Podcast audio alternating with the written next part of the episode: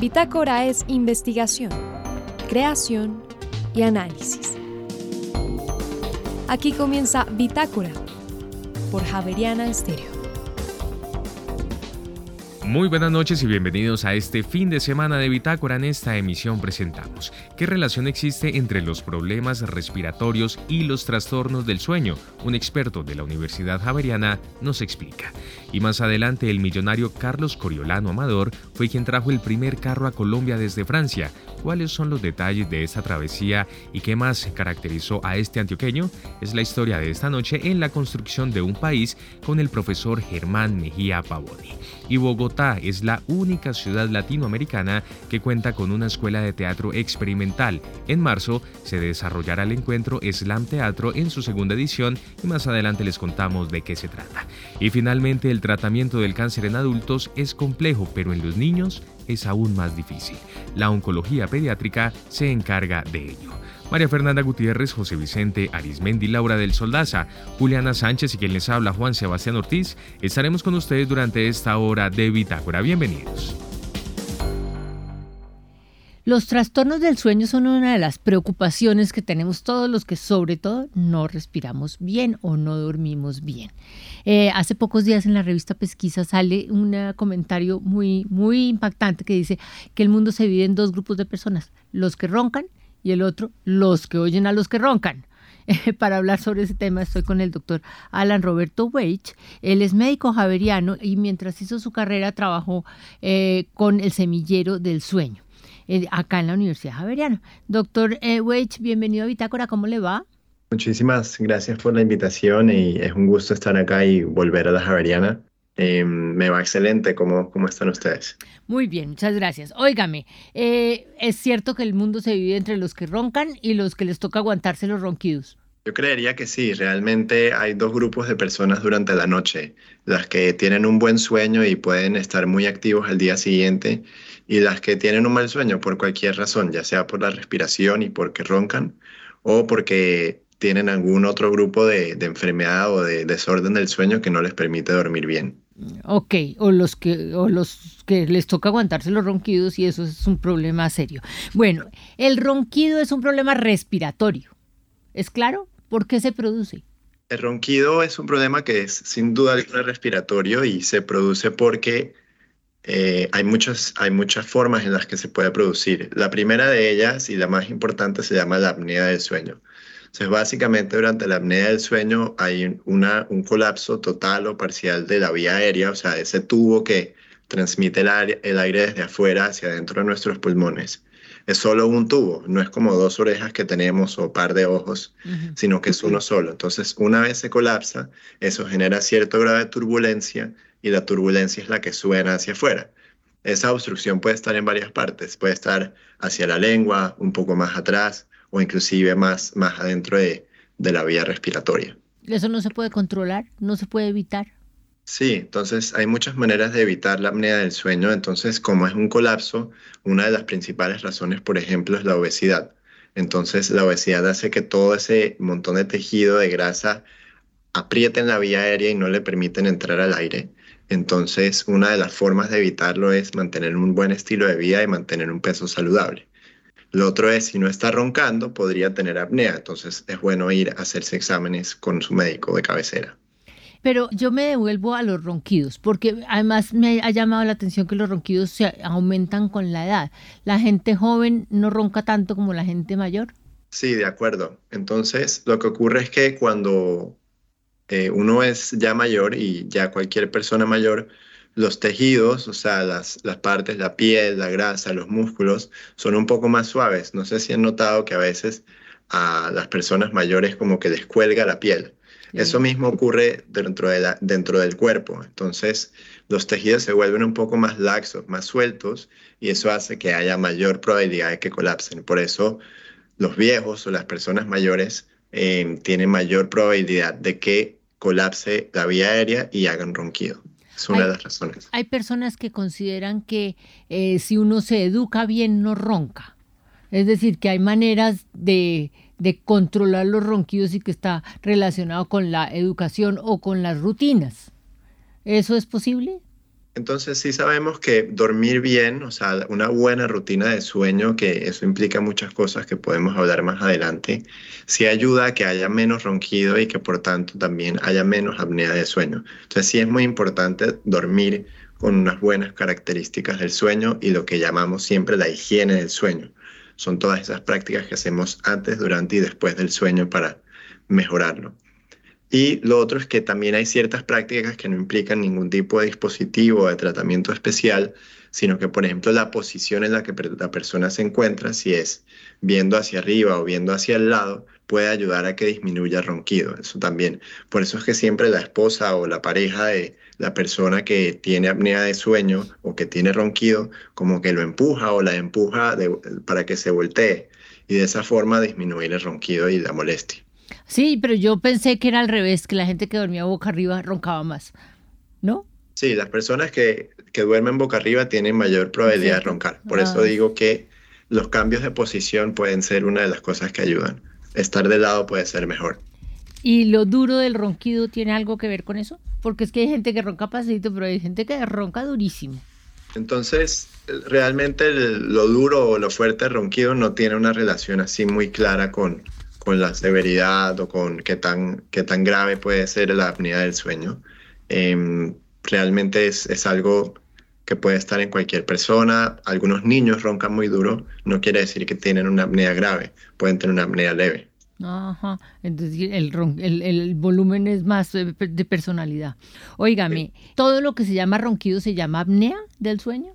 No, puedes tener ronquido sin apnea, pero lo más probable es que si tienes ronquido y eres una persona mayor, con obesidad, con algunas otras cosas, lo más probable es que sí sea una apnea del sueño o que haya que descartarla. Por eso la invitación hoy la entrevista es, si usted ronca y eso molesta a su pareja y no tiene un buen sueño y en el día está muy cansado, pues considere consultarlo con su, con su profesional médico de cabecera.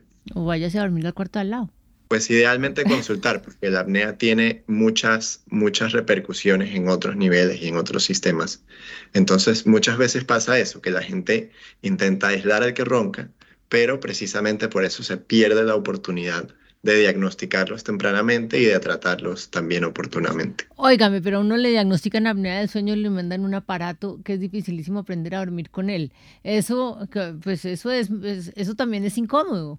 Sí, lo bueno es que ahora tenemos muchas alternativas a esa máquina a que para muchos es molesta y, coincido con ellos, que se llama el CPAP. El CPAP básicamente nos mete presión de aire eh, hacia adentro de nosotros. Eso puede ser para algunos molesto.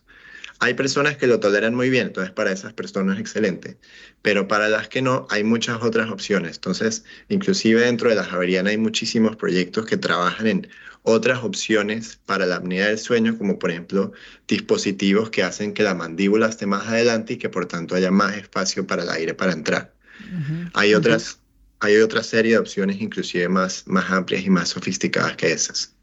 Bueno, pero yo me quiero salir de la apnea del sueño porque los problemas del sueño no están limitados a eso y a los ronquidos.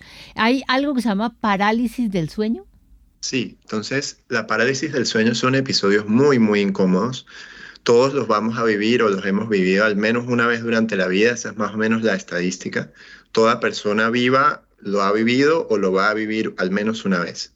Básicamente durante la parálisis del sueño uno está justo antes de estar despierto. Entonces hay varias fases del sueño. En una en, algunas uno está más cerca de estar despierto que en otras. En otras el sueño es más profundo, lo que llamamos sueño profundo. En esta etapa el sueño está muy pegado a la conciencia. Entonces, la parálisis del sueño es un episodio en el que uno está realmente despierto, o sea, nuestra mente está consciente de lo que ocurre alrededor, pero el tono de nuestro cuerpo está ausente. Es decir, no podemos mover con voluntad nuestras extremidades y nuestro cuerpo. O sea, es básicamente, imagínense, uno tieso en la cama sin poder moverse, pero consciente de lo que está ocurriendo a su alrededor y con esa sensación de se me acaba de paralizar el cuerpo, por eso lo llamamos parálisis del sueño.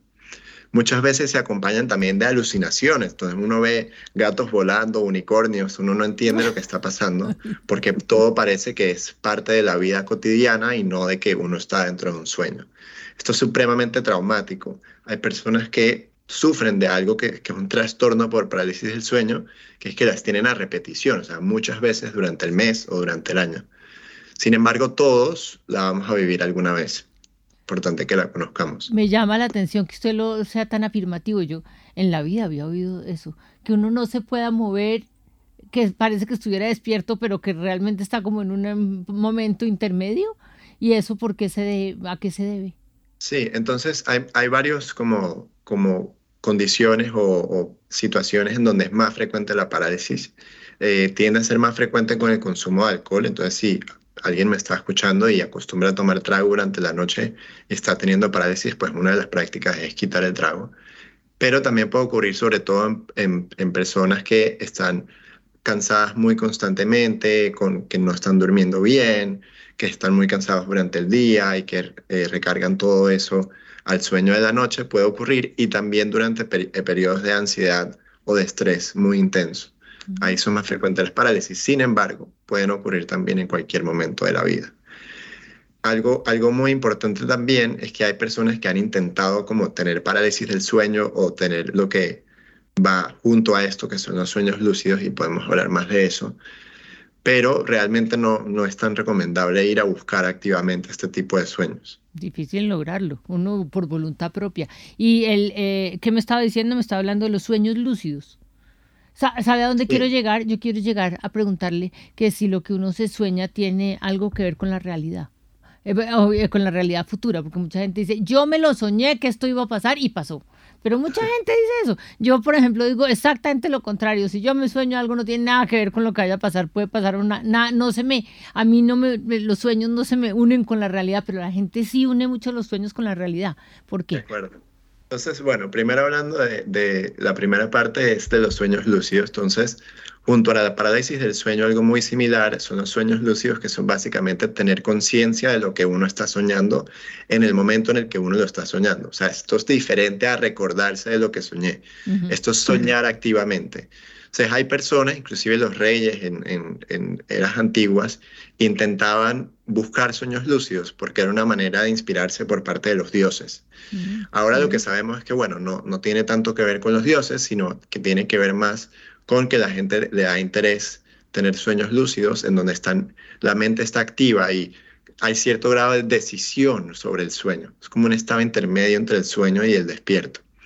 Em, lo han intentado buscar como fuente de inspiración, pero realmente no, no es claro si esto ayuda o no. Hay personas que activamente buscan tener sueños lúcidos, pero lo que sabemos es que no, no es un área fácilmente controlable, por eso no, no es una práctica recomendable dentro de la práctica cotidiana. Pero eh, usted ha insistido varias veces que la gente intenta o trabaja por lograr algo en el sueño, cuando el sueño es completamente involuntario, lo que uno se sueña no es voluntario. ¿Usted me lo está planteando parcialmente voluntario?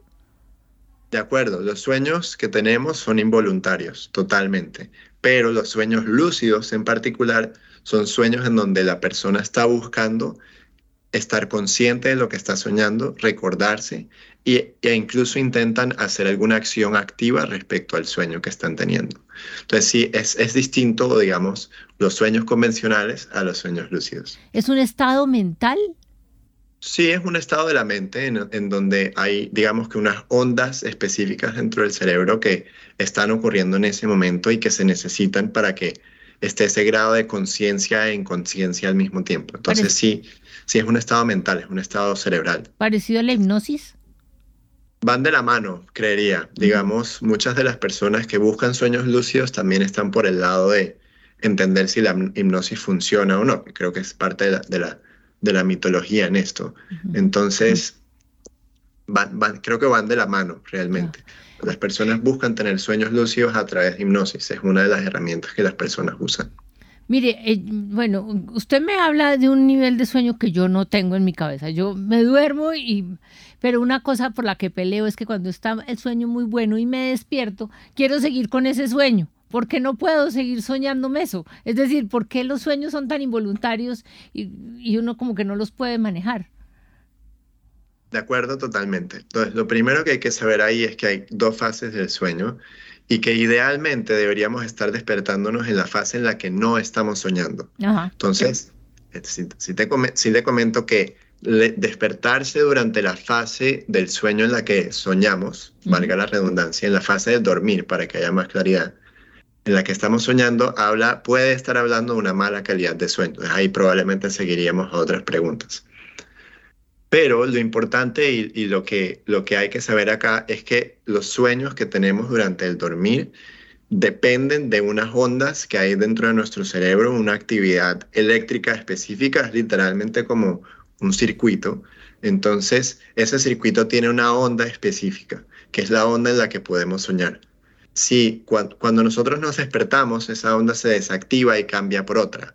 Entonces, cuando nos volvemos a dormir, es como que estemos reiniciando el sistema de nuevo y esa conexión eléctrica ya, ya es distinta, ya no es la misma que teníamos antes. Por eso es muy difícil intentar volver al sueño que uno tenía, así sea que estuviera en el paisaje más bonito de Holanda.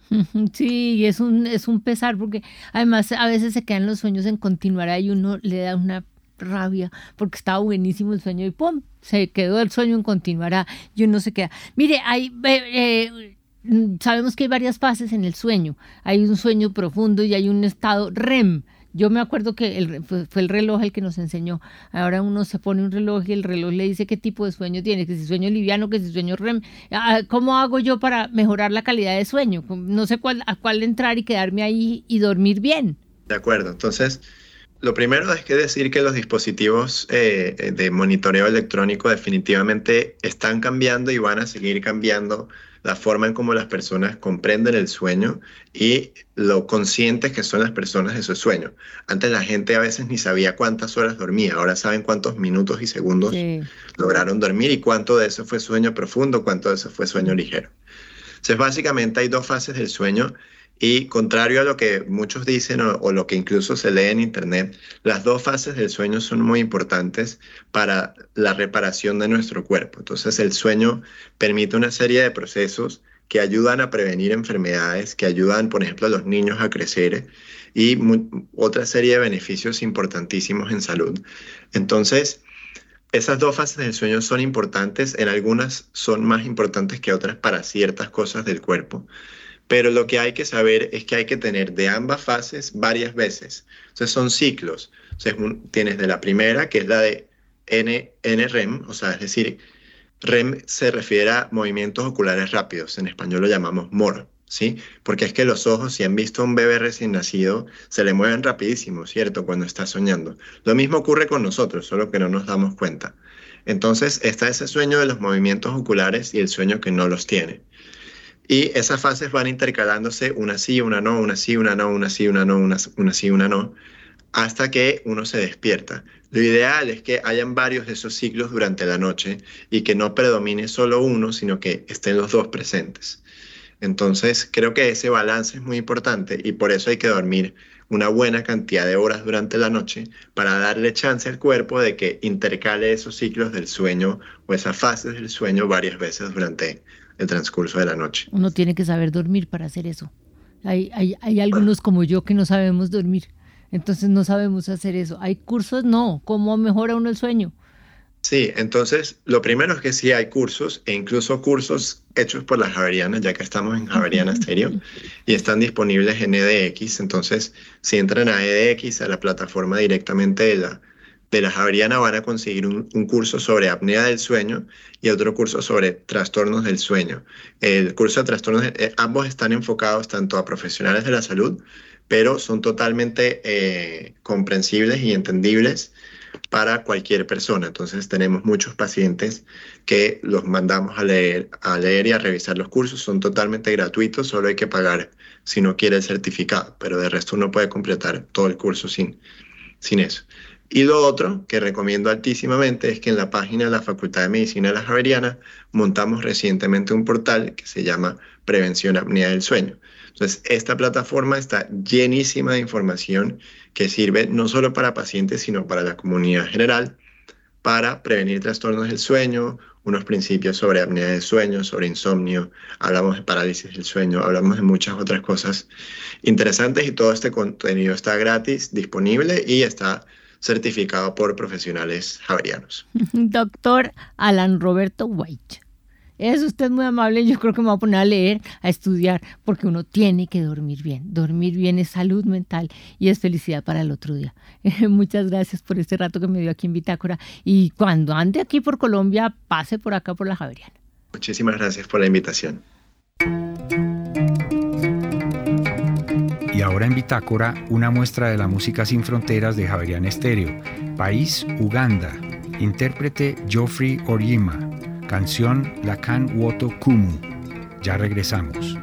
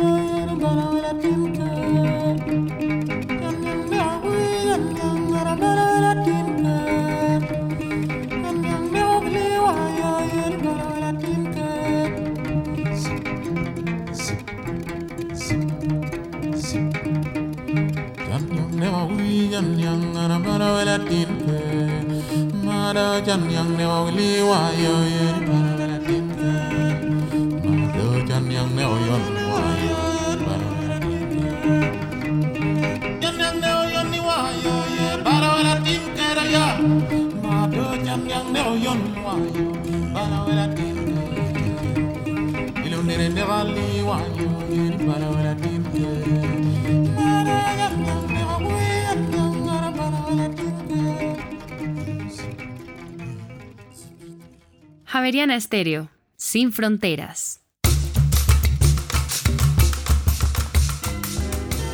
La vez pasada hablando sobre el primer automóvil que hubo en Colombia, salió a la mesa el nombre de Coriolano Amador, un millonario antioqueño que, pues, es decir, la cantidad de dinero que tenía le dio para importar de Francia un automóvil desbaratado, con gasolina además, porque eso no había por aquí. Y entonces, en esta edición de La construcción de un país vamos a hablar sobre este personaje, que no se limita a esa sola anécdota. Germán Mejía Pavoni, buenas noches, bienvenido a esta edición. José Vicente, un gusto estar de nuevo acá. La construcción de un país. ¿Por dónde quiere que empecemos a hablar de Coriolano Amador? Por el papel que van a jugar unas personas muy interesantes, todas nacidas hacia el medio siglo XIX o por esos años, y que van a ser empresarios, que van a, reunir capitales. La influencia de ellos es enorme. Diríamos en el lenguaje de hoy una generación de emprendedores. De emprendedores, sí, porque realmente no tenían referentes. En el país no había antes nada que podía ser igual a lo que ellos hicieron. Por supuesto, comenzamos con un grupo de paisas, pero, pero eso no quiere decir que son los únicos. De hecho, en el Valle del Cauca, todo el grupo de empresarios alrededor de Cali, en Barranquilla y alrededor de lo que se está haciendo en Barranquilla, en Cúcuta, en Bogotá, por supuesto, todos reúnen este tipo de personas, muchos de ellos se conocieron e intercambiaron entre ellos, otros no, pero es una generación que fue la que también hizo de este país lo que... Y su profesión era ser negociantes, empresarios. Ahora, Germán, guardadas las proporciones, en Estados Unidos estaba pasando una cosa así, había un dueño del acero, había un dueño de, cada cosa, de cada industria. Literal, y todos merecen entrar a la historia o ser parte porque ellos fueron constructores del país, literalmente hablando. Coriolano Amador. Carlos Coriolano Amador, sí señor. Tremendo nombre. Sí, él, es, él nace en Medellín en 1835. Su padre es un cartagenero. Es eh, Sebastián José Amador, pero se va para Antioquia y su hijo empieza a hacer negocios y tiene una... ¿Y de dónde sacó la riqueza el hombre? por un lado, de sus capacidades propias, pero también de que estaba bien casado. Él, se casa con Lorenza Uribe. Lorenza Uribe y la familia Uribe es la dueña de una gran parte de la mina del Zancudo. Y aquí es donde esto empieza a ser muy interesante. La mina de Zancudo es esta minería de beta que va, va a ser muy importante en, Antioquia y en la manera como en Antioquia se acumulan capitales hacia finales del siglo XIX. Esta mina se llamaba el Zancudo, era de oro, estaba en Titiribí, Antioquia. Entonces el señor contrajo patrimonio. El contrajo patrimonio literal, pero supo qué hacer con eso. O sea, no vivió del patrimonio de la señora, sino que lo multiplicó y eso se convirtió en una herramienta para acumular capital. Pero ¿qué es lo importante de Coroliano con la mina? Y es la manera como contrata personas y organiza el trabajo para dar más rendimientos. Es ahí donde la mente de esta persona es organizadora, es un gerente en el sentido contemporáneo de la palabra, es un administrador que sabe manejar las personas para que se produzca mucho más. Con eficiencia. Con eficiencia. Y a su vez él va a participar en otras minas, en varias sociedades mineras de Antioquia y va a participar en, como accionista en varias acciones. En uno de los programas anteriores hablamos del puente sobre el río Cauca de Santa Fe de Antioquia. Pues él participa no en ese, pero en uno que sí comentamos ese día, en el puente de la iglesia sobre el río Cauca y tiene unas inversiones en Medellín que van a ser muy importantes. Todo el sector de Guayaquil es obra de Carlos Coroliano. Y esa era la plaza de mercado de Medellín. Sí, pero era no es lo que hoy es Guayaquil. Guayaquil se va a transformar mucho. Hago referencia a otro programa de cuando llegó el ferrocarril a Medellín, que va, va a llegar la estación allá a Guayaquil y eso va a hacer que se convierta en el Guayaquil que todos tenemos en, la mente, en el Guayaquil de, de, la plaza de mercado, de la estación, o sea, de bares, de prostíbulos, de hoteles, en fin. No, el Guayaquil que ellos están planeando es un Guayaquil, un sector residencial de buena clase. De hecho, hay edificios, hay un edificio patrimonial hoy en día, el Carré que está ahí, era para élite era para personas pudientes de Medellín, sino que lo que va a suceder con el barrio eh, va, a alterar las condiciones Por culpa del ferrocarril. Claro, porque de todas maneras una estación de ferrocarril y una plaza de mercado, si tú las juntas, produce lo que es hoteles, bares, eh, restaurantes. Degradación. Degradación en el cabo del tiempo, eso es lo que va a pasar. Entonces, Coriolano Amador ya vamos haciéndole el inventario. El primer automóvil lo trajo él, construyó un edificio cuando eso costaba un mundo de dinero y era muy complicado de hacer, ¿cierto? Y planeó un barrio, en todo el centro de Medellín que, que, es el barrio Guayaquil. Él participa también en el Prado, todas estas personas tienen grandes inversiones en bienes raíces, en construcciones en fin. Él va a construir su casa, que se va a conocer como el Palacio Amador, es muy famoso por ser derrochador. De ahí lo del carro. El carro es, es puro derroche. Pura ostentación. lo que pasa es que está de malas, porque el día que él pone a funcionar el carro en Medellín, estalla la guerra de los mil días. Entonces no pudo, de hecho no podía pasear mucho en él, pero fue más un acto de, lo podemos ver como derroche, pero era de ostentación. Claro, de que se note que tengo plata. Y a él le gustaba hacer que eso se notara. Ahora, Germán, eh, a uno le dicen el Prado y se imagina Barranquilla. No, en Medellín hay un barrio El Prado que fue de mansiones y aún hoy conserva gran parte de esa Y entiendo que hay unos planes importantes para restaurar parte de las viviendas y las casas de ese sector. Ahora, para construir Guayaquil, él crea una ladrillera que todos, la gente de Medellín la conoce, que es la de Belén. Eso es también producto de todas estas actividades alrededor de la construcción de la ciudad. Y para construir Medellín tuvo que rectificar un pedazo, un, sector del río Medellín, porque eso era, eran pantanos, eso está en Lagunao. Medellín se desarrolla en el costado, es costado oriental, porque es la parte seca, es la parte que va hacia el cerro. La parte occidental se demora. Que le decían otra banda. Exacto, porque es pantanosa.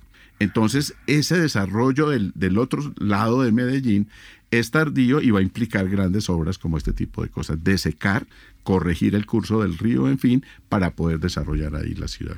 Pues lo que estoy viendo, en resumen, no sé si nos falte algún dato, es que este era un señor con un empuje impresionante. Sí, no, no, y es su presencia y va, va a quedar la marca en Medellín hoy en día con la calle Amador, en fin, o sea, hay varios signos en la ciudad que todavía hoy en día está. Y el Palacio Amador, la casa que le hizo al hijo, que no la va a poder disfrutar mucho porque él, le va mal, él llega muy enferma de Europa de su viaje de, luna de miel, en fin.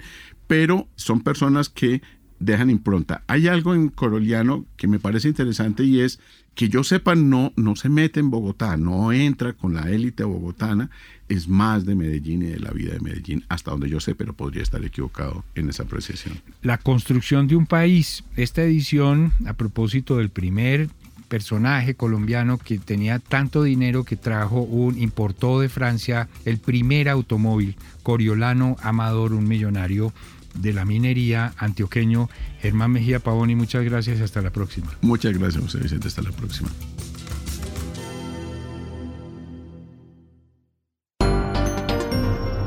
En Javeriana Stereo, el trino del día.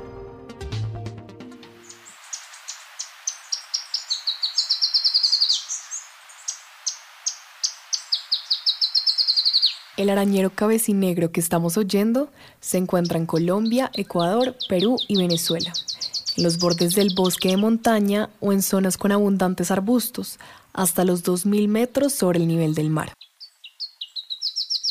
No mide más de 14 centímetros y el dorso es color oliva brillante y amarillento con la corona negra. El pecho y el vientre son amarillos oliváceos. El trino del arañero cabecinegro forma parte del Banco de Sonidos de Aves Colombianas recopilado por el Instituto von Humboldt y la Universidad de Cornell.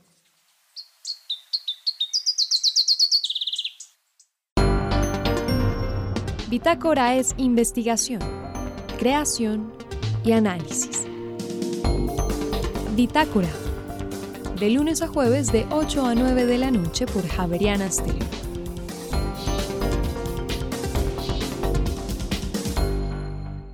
Desde el próximo 13 y hasta el 17 de marzo se va a llevar a cabo aquí en Bogotá un encuentro muy importante en torno al arte, a la cultura, en especial en torno al teatro y en concreto al teatro experimental. Ya vamos a ver de qué se trata. Es por eso que esta noche hemos querido invitar a Pablo Ramírez, quien desde México nos acompaña y él es el productor de este encuentro, Slam de Teatro Latinoamericano. Pablo, muy buenas noches y bienvenido a esta emisión de Bitácora. Bienvenido a Colombia.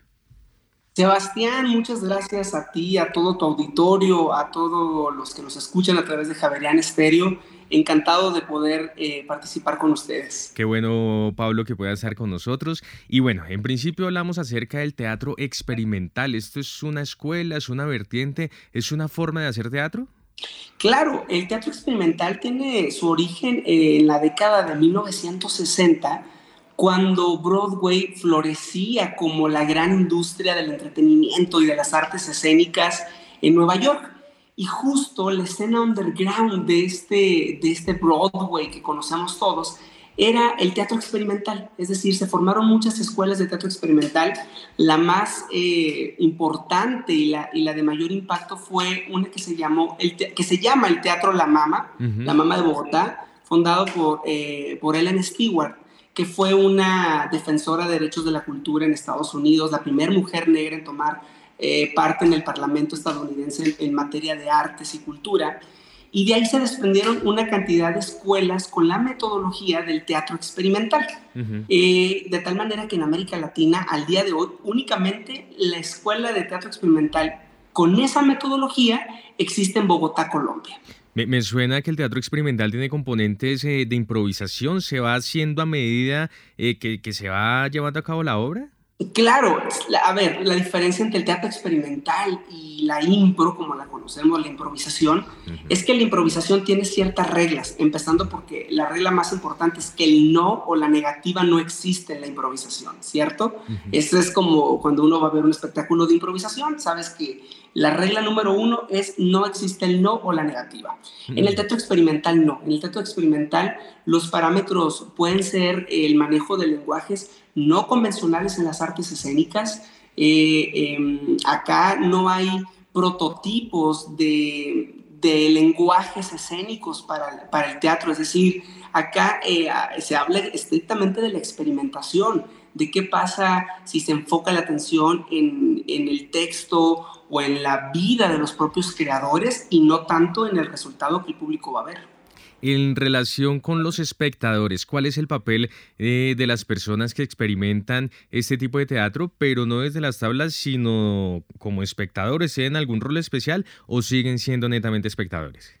No, acá el, encuentro de teatro, de slam de teatro latinoamericano que haremos en Bogotá, tiene una característica muy particular y es que eh, una vez que sucedan eh, las presentaciones a público abierto, después de cada presentación, el público va a poder opinar, expresar lo que sintió, lo que vivió, lo que emocionó, lo que le molestó. Es una súper oportunidad de construir nuevas narrativas en el mundo de las artes a partir de la interacción con el público, pero desde una perspectiva mucho más analítica. Eh, este, este tipo de eventos están, están pensados para aquellos que ah, incluso no han tenido nunca un acercamiento al teatro. Esta es una súper posibilidad porque ellos ahí van a poder expresar si le entendieron, si no le entendieron, si vale la pena que, eh, que lo replanteen todo porque él como espectador no entendió. Y, esta, y estas coyunturas pues son muy importantes para el desarrollo académico, el desarrollo filosófico, el desarrollo de, del teatro en nuestra América Latina querida. Eh, eh, Pablo, quedé pensando en lo que mencionaba usted de que eh, aquí en Bogotá es la única ciudad en la América Latina en donde hay una escuela de teatro experimental. ¿Por qué, bueno, nos hace un, gran honor tenerla aquí en Bogotá, pero, pero ¿por qué, digamos, no hay también en otras, en otras ciudades de, ciudades de América Latina? Cuando en 1960 Ellen Stewart crea la Mama y se hace una escuela con residentes migrantes de los cinco continentes en Nueva York. Eh, de América Latina, por supuesto, había otros países participantes como Chile, Argentina, México, Ecuador.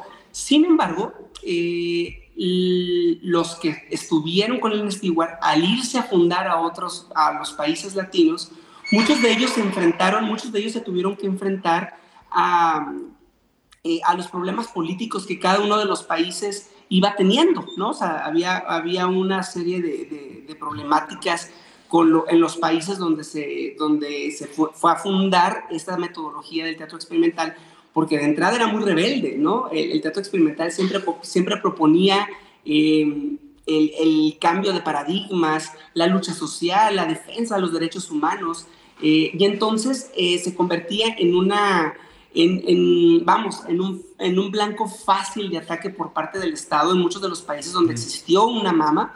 Y después de toda esa historia, la, el único país que logró mantener esa metodología del teatro experimental de la mama de Ellen Stewart fue Bogotá.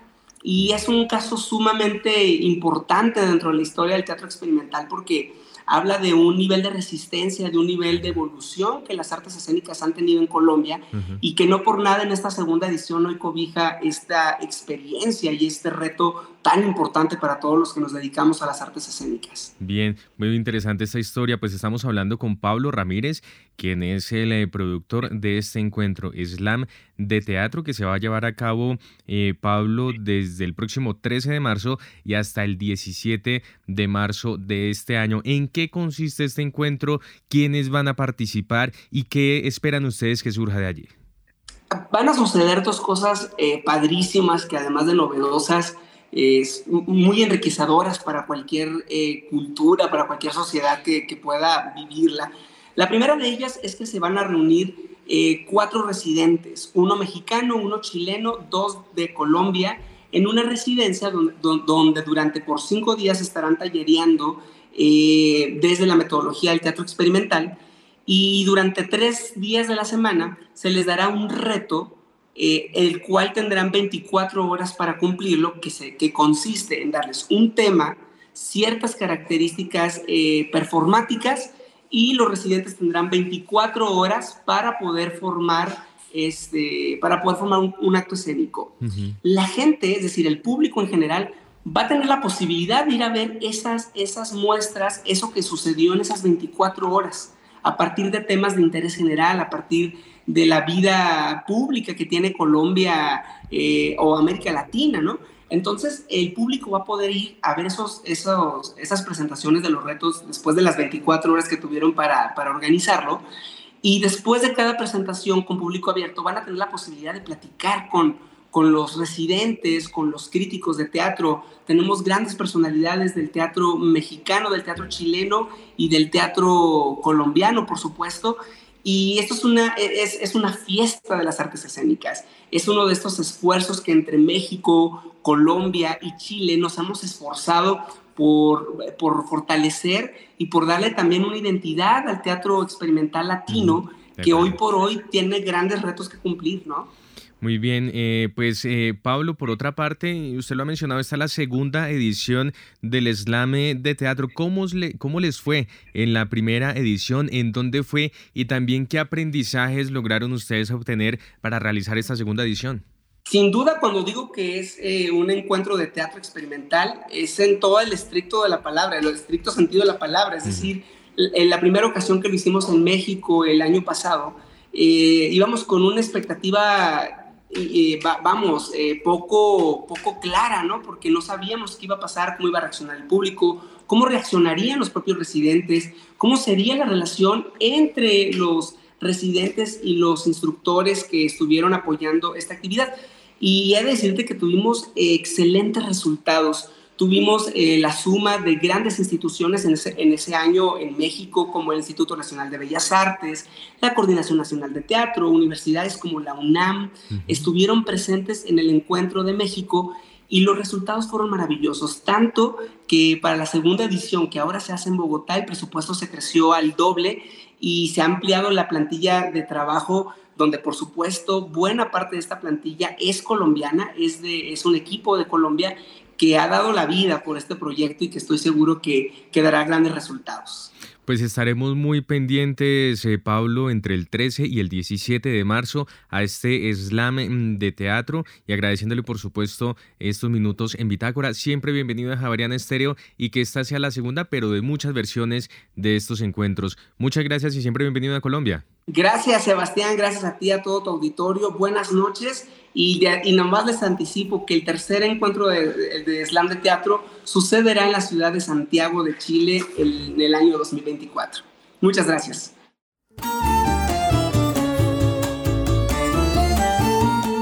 Y ahora en Bitácora, una muestra de la música sin fronteras de Javerian Estéreo. País, Argentina. Intérprete Georgina Hassan. Canción Amores Bailando. Ya regresamos.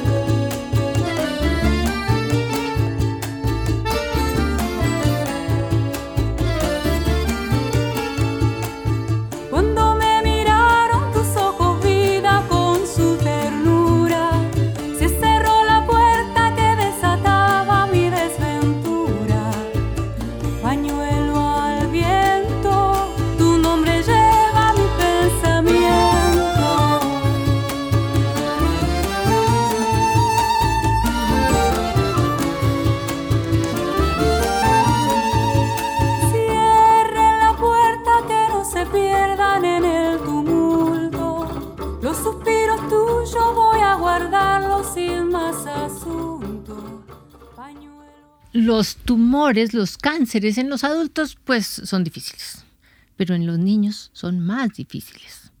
Esta noche tengo en estudio a la doctora Ana María Infante. Ella es eh, médica de, de, la Universidad Javeriana, pediatra de la Universidad del Bosque e hizo una subespecialidad en oncología pediátrica, en hemato-oncología en la Universidad Militar. Eh, doctora Infante, bienvenida a Bitácora, ¿cómo está? ¿Cómo estás, María Fernanda? Muchas gracias por la invitación. Óigame, eh, en algún momento organizando este, este programa, como decimos en el comité editorial del programa, estábamos hablando y yo vi oncología pediátrica.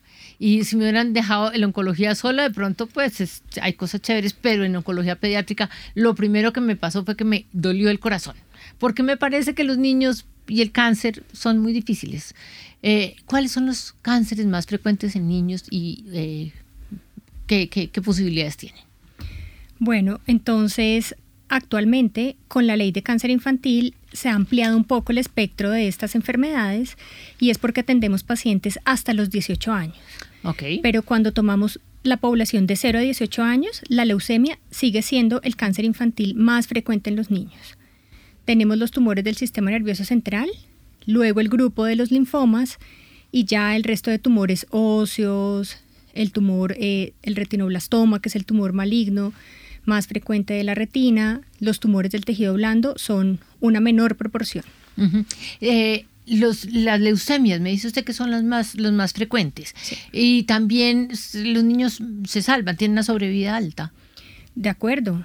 Antes, cuando hablábamos de cáncer infantil, esto tenía una mortalidad muy alta pero ahorita alrededor del mundo estamos hablando que la leucemia tiene una tasa de curación alrededor del 90%. Y esto básicamente depende de la posibilidad que tienen los niños en acceder a sistemas de calidad, a un diagnóstico oportuno, porque en los niños no tenemos ninguna posibilidad de hacer tamizaje ni ningún método de prevención Mm. pero es el diagnóstico oportuno lo que va a llevar a estos niños a tener altas tasas de éxito en su curación. ¿Cuáles son los síntomas? ¿Cómo hace uno para decir, yo me voy para el hospital a mirar a ver si mi niño tiene algo? Bueno, como todos los cánceres, es síntomas inespecíficos. Pero en general, ¿qué me debe alertar a mí que mi niño pueda tener una enfermedad grave? Normalmente los niños son muy activos, pero el niño que deja de jugar, que baja su actividad física, los dolores óseos hacen parte de esos síntomas iniciales y como la leucemia invade a la médula ósea, que es esa fábrica de la sangre, los niños van a empezar a tener síntomas derivados del compromiso de esas células. Entonces, cuando hay compromiso de los glóbulos rojos, van a tener síntomas relacionados con anemia, fatiga, cansancio, palidez, sangrados por el compromiso de las plaquetas o fiebre e infecciones recurrentes por el compromiso de los glóbulos blancos. Eh, ¿Hay alguna edad en especial que sea más frecuente en los niños? Sí, tenemos un pico de presentación que es alrededor de los 5 a los 10 años, pero en general podemos tener leucemia, como te decía, desde la etapa neonatal hasta los 18 años. ¿Y las leucemias que le da a los niños siempre es la misma leucemia? No, entonces tenemos dos grupos grandes. En los niños tenemos una particularidad también que nos diferencia de los adultos y es que la mayoría de las leucemias son agudas. Tenemos dos grupos grandes, la leucemia linfoblástica aguda, que es alrededor del 75% de todas las leucemias, y la leucemia mieloide aguda, que es más o menos el 25%. Tenemos una pequeña población que puede tener leucemia mieloide crónica, pero esto va a ser menos del 2% de todos los cánceres que les da a los niños. ¿Y eso sí no es tan curable, la leucemia mieloide crónica? Se trata diferente. No, se tratan muy diferente pero cuando comparamos la leucemia linfoblástica aguda versus la mieloide, la leucemia linfoblástica aguda puede tener un mejor pronóstico. Óigame, yo, hay una creencia popular, no sé si es mía sola, no sé qué tan popular sea, pero que los niños que logran salir de las leucemias cuando son chiquitos en, en edades adultas son más propensos a hacer cánceres de algún tipo. No, mira que existen algunos síndromes genéticos que están asociados específicamente con cánceres como la leucemia, pero otra cosa muy importante es que los medicamentos que utilizamos para tratar esas leucemias pueden inducir otros tumores. Eso sí, gravísimo. Exacto, es muy grave. Y, y, entonces no hemos hecho algo, porque es que usted me está diciendo que los mismos que son antitumores son protumores. Sí, es como una predisposición que tiene tu organismo a hacer esos otros tumores. Sí. No es muy frecuente, pero sí hay que tenerlo en cuenta siempre como parte del tratamiento y de las complicaciones que se pueden presentar a largo plazo. Pero venga que ahí se me confundió. ¿Es un problema genético de la persona el hacer tumores o es un problema de la droga contra el primer tumor que induce el daño al segundo tumor? El cáncer en los niños es una enfermedad genética, genética no heredada. O sea, no heredó esa condición de los padres, son las células las que tienen esa condición porque las células normalmente están obligadas a repararse y a crecer continuamente. En algún momento esto se interrumpe y la célula se descontrola y da origen a los tumores. Cierto. Entonces, como los medicamentos que utilizamos para tratar esos cánceres también interrumpen ese ciclo celular y ese ciclo de vida, tanto de las células tumorales como de las células normales, puede existir daños en otras células que den origen a otros tumores. Como te decía, no es frecuente, pero hay que vigilarlo. Bueno, salgámonos de las leucemias. Eh, me dice que los segundos son los linfomas. Los tumores del sistema nervioso. Los, ¿Y eso qué les produce? Bueno, entonces tenemos unas banderas rojas como en todos los cánceres, pero ¿qué nos debe alertar? El dolor de cabeza. Consideramos que cualquier síntoma o cualquier signo que pueda ser parte de un cáncer o de sospechar cáncer, nunca debe ser considerado normal. Entonces, el niño que tiene dolor de cabeza, principalmente dolor de cabeza que los despierta en la noche o que es más intenso en las primeras horas de la mañana, que se acompaña de vómito, alteraciones visuales, convulsiones, alteraciones para la marcha y el equilibrio, todos estos se vuelven banderas rojas y signos de alarma para consultar inmediatamente urgencias que es la otra condición importante. Para tener un diagnóstico oportuno, el niño no puede ser derivado a través de la consulta externa, el pediatra, el hematoncólogo, porque esto va a retrasar mucho más el diagnóstico. Cualquier niño con sospecha de cáncer debe acudir a urgencias. Mm. Con sospecha de cáncer, pero uno no tiene sospecha de cáncer. Es decir, más bien es como por la sintomatología y... Sí, bueno, los niños llegan a nosotros a través de varias vías. Puede ser a través de la consulta de un médico general, pediatra o incluso atención primaria en algunas zonas en las cuales el crecimiento y desarrollo lo realizan personal de enfermería y esta es como la primera sensibilización que uno quiere hacer en cuanto a esos síntomas inespecíficos, pero si se vuelven recurrentes pueden hacer sospechar cáncer y la otra vía es una mamá preocupada por los síntomas del hijo que llega directamente a urgencias, pero normalmente ellos van a, un, a otro médico antes de llegar al hematoncólogo. Sí, si uno no llega al hematoncólogo de primeras. Eh, pero en la leucemia obviamente no hay un tumor. En estos cánceres del sistema nervioso hay un tumor, hay una pelota que uno diga esto es una pelota, eh, mi niño tiene una pelota en alguna parte. Sí, podemos tener esas masas o esas lesiones infiltrativas tanto en el cerebro como en la médula espinal. Uy, ¿eso se puede manejar fácil? Mira, el éxito de los tumores del sistema nervioso central o de su tratamiento depende de la posibilidad de quitarlos por medio de cirugía o de resecarlos, que es muy difícil en el sistema nervioso central, porque el cerebro al final controla muchas funciones importantes y básicas, entonces dependiendo de la localización es imposible llegar a una cirugía, incluso a veces hacer biopsias para tener un diagnóstico específico es muy difícil.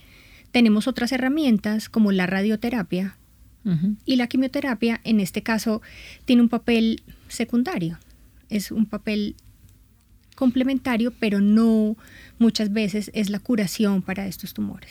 Es decir, esta, la sobrevida ante este tipo de tumores es bajita. Dependiendo, también tenemos lesiones que son de alto grado de malignidad, unas de más bajo grado, y esto va a dar el crecimiento o la tasa de crecimiento y la velocidad de los síntomas y la respuesta a los tratamientos. Todo esto va a marcar la sobrevida de estos niños.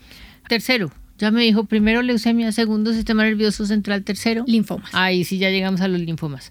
Eh, ¿Los linfomas cómo son? Entonces, de linfomas también tenemos dos grupos y dos edades de presentación tenemos los linfomas no Hodgkin y los linfomas de Hodgkin. Los linfomas no Hodgkin son de niños escolares, alrededor entre los 5 y los 10 años. Son tumores de crecimiento rápido, dan manifestaciones generalmente masas en el cuello, tórax, en el abdomen y de ahí van a venir esos síntomas relacionados con la enfermedad. Y el linfoma de Hodgkin es más de adolescentes de crecimiento lento, entonces son esos niños que consultan urgencias por una masa en el cuello que tiene meses de evolución y en general los síntomas vienen un poco más larvados o más retrasados. ¿Y se puede manejar? ¿Se saca el tumor y se mejora el niño? Yo quiero que usted me diga, sí, se mejoran todos. Muchas veces no hay necesidad ni siquiera de operarlo, son tumores muy sensibles a la quimioterapia. Entonces, de hecho, cuando uno inicia el tratamiento es cuando vienen esas mayores tasas de complicación por la muerte celular acelerada. Entonces hay como cosas adicionales, además de tratar el tumor, que tenemos que vigilar. Óigame, doctora Ana María Infante, ¿es una profesión o es una especialidad muy dolorosa? ¿Usted sufre con lo que hace todos los días? ¿Uno vivir en ese ambiente en donde los niños están enfermos es fácil de manejar para usted? Bueno, no es, no es fácil, es un reto. Pero los niños tienen una particularidad y es que toleran muy bien los tratamientos y aceptan su enfermedad, sobre todo en la etapa adolescente. Porque en los niños en los que una mamá puede llevar a su hijo a la consulta, a darle los tratamientos, pues eso se vuelve como su día a día, pero en realidad es el adolescente el que ya puede decidir si quiere o no hacer su tratamiento, el que se vuelve un reto para el hematoncólogo pediatra de compensar esos síntomas derivados tanto de la enfermedad como del tratamiento, con la posibilidad de ofrecer una curación de la enfermedad. El otro día hacíamos aquí en, en Bitácora una entrevista a un cuidador de cuidadores. Entonces hablábamos de la importancia de cuidar y de cuidar, cuidar al cuidador. Usted puede ser uno de esos clientes, claro, usted necesita, eh, porque sale después de un día de tres o cuatro niños, con tres o cuatro mamás, con cuatro, tres o cuatro familias, con el drama que eso genera, ¿qué hace? Bueno, en general uno tiene también a su familia. Tiene como el apoyo de otros médicos, que son como la, el soporte para manejar estos casos difíciles, pero también la familia juega un papel muy importante, porque es como la persona con la que uno puede, puede que ni siquiera le esté entendiendo qué tiene su paciente, pero uno puede como descargar esas emociones y manejarlas un poco mejor. ¿Lo maneja conscientemente? O lo maneja inconsciente. Ya llega a su casa y ya se libera y se pone a cocinar y, no sé. Hay como varias formas. Uno puedo hacerlo consciente, pero también inconsciente a través, por ejemplo, yo como parte de mi, de mi terapia hago triatlón. Ah, y eso para mí se ha convertido en mi terapia y en la forma en la que yo libero también parte de ese estrés y de esas emociones que se quedan acumuladas que uno no las hace conscientes, pero sí están guardadas. Para no molestarla más. Yo quiero saber si los tratamientos en medicina oncológica eh, van, es decir, caminan a pasos agigantados para que las cosas vayan mejorando. Sí, tenemos en general los pacientes se tratan con drogas que no son novedosas y tienen buena respuesta, pero cada vez más estas terapias que ya han sido utilizadas en adultos, terapias blanco, terapias dirigidas hacia algunos tumores, inmunoterapia, el trasplante de progenitores hematopoyéticos, terapias muy novedosas, cada vez se han incluido en el manejo de los niños para ofrecer una alternativa cuando el paciente presenta recaída de su enfermedad o incluso en primera línea cuando uno recién lo conoce y se da cuenta que puede beneficiarse de esas terapias porque la era molecular ha permitido esto. Claro. Eh, tradúzcame una frasecita que dijo, trasplante de precursores hematopoyéticos. ¿Eso qué quiso decir con Esto es como lo que antes se conocía como el trasplante de médula ósea. Es algunos pacientes y antes se tenía la creencia que era solamente el paciente con leucemia el que se beneficiaba de llegar a un trasplante y hay diferentes tipos. Hay trasplantes en los que incluso recolectan tus células y luego las ponen como parte del tratamiento de tumores sólidos que necesitan altas dosis de quimioterapia para lograr una tasa de curación y después se utiliza el trasplante porque esas células madre que están en la médula ósea no resisten esas altas dosis de quimioterapia. Entonces luego se, se ponen como poner una transfusión para rescatar esa médula ósea.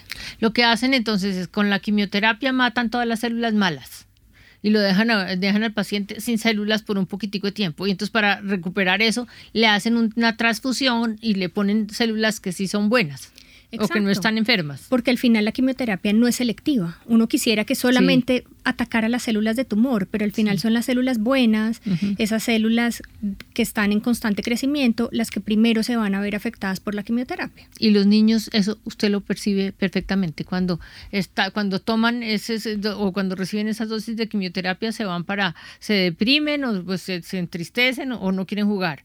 Y después cuando les ponen las nuevas células, vuelven y florecen pues es un proceso largo y complicado, pero uno lo está viendo desde el comienzo, o sea, porque los síntomas son agudos, las náuseas, el vómito, la caída del pelo, que es inevitable.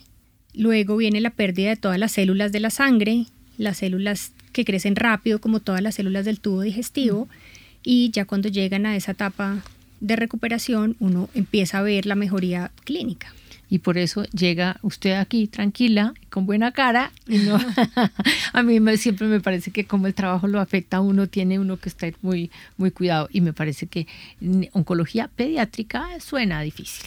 Doctora Ana María Infante, lo que más me, lo más importante es que usted siga trabajando por esos niños porque es que necesitamos niños sanos, necesitamos niños felices, necesitamos niños que jueguen y que salten y que tengan una infancia feliz. Muchas gracias. Muchas gracias por la invitación, María Fernanda. Y antes de finalizar esta emisión de Bitácora, les tenemos tres recomendaciones culturales para que ustedes se programen con nosotros durante este fin de semana.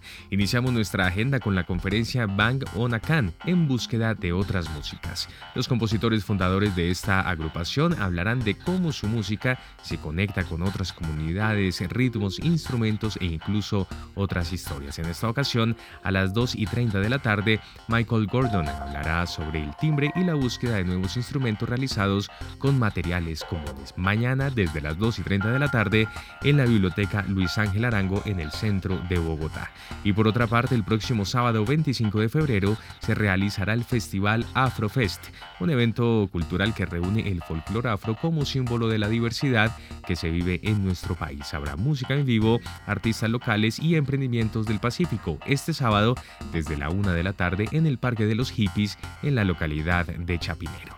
Y finalmente el próximo domingo 26 de febrero se llevará a cabo el recorrido por los senderos ecológicos de los cerros orientales, un trayecto para cuidar la salud física, mental y también para dar un espacio contemplando la naturaleza. Recuerde realizar un registro previo en la página web del Acueducto de Bogotá el domingo desde las 6 de la mañana en los cerros orientales de Bogotá. Y así llegamos al final de esta emisión de Bitácora. A ustedes muchas gracias por haber estado con nosotros. Los invitamos a que continúen con nosotros en Javeriana Estéreo porque ya llega Luis Fernando Rondón y Rock 91.9. Y les recordamos que desde el próximo lunes 27 de febrero estaremos al aire con la segunda temporada de la serie radial 50 vidas que se encuentra disponible, en www.javerianaestereo.com. Que tengan todos ustedes un feliz fin de semana.